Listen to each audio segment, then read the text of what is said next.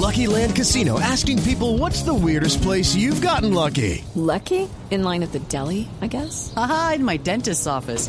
More than once, actually. Do I have to say? Yes, you do. In the car before my kids' PTA meeting. Really? Yes. Excuse me, what's the weirdest place you've gotten lucky? I never win and tell. Well, there you have it. You can get lucky anywhere playing at LuckyLandSlots.com. Play for free right now. Are you feeling lucky? No purchase necessary. Void where prohibited by law. 18 plus. Terms and conditions apply. See website for details.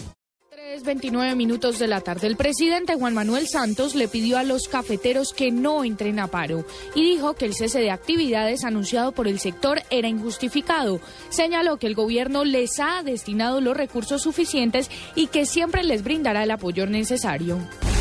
La Fundación Hospital Infantil Universitario de San José aseguró que la atención prestada a la menor de cuatro años que ingresó en grave estado de salud por un cáncer vaginal con metástasis pulmonar está a cargo de un grupo multidisciplinario de especialistas y que la atención ha sido oportuna. Las declaraciones surgen luego de que la Personería de Bogotá denunciara la negligencia por parte de la entidad.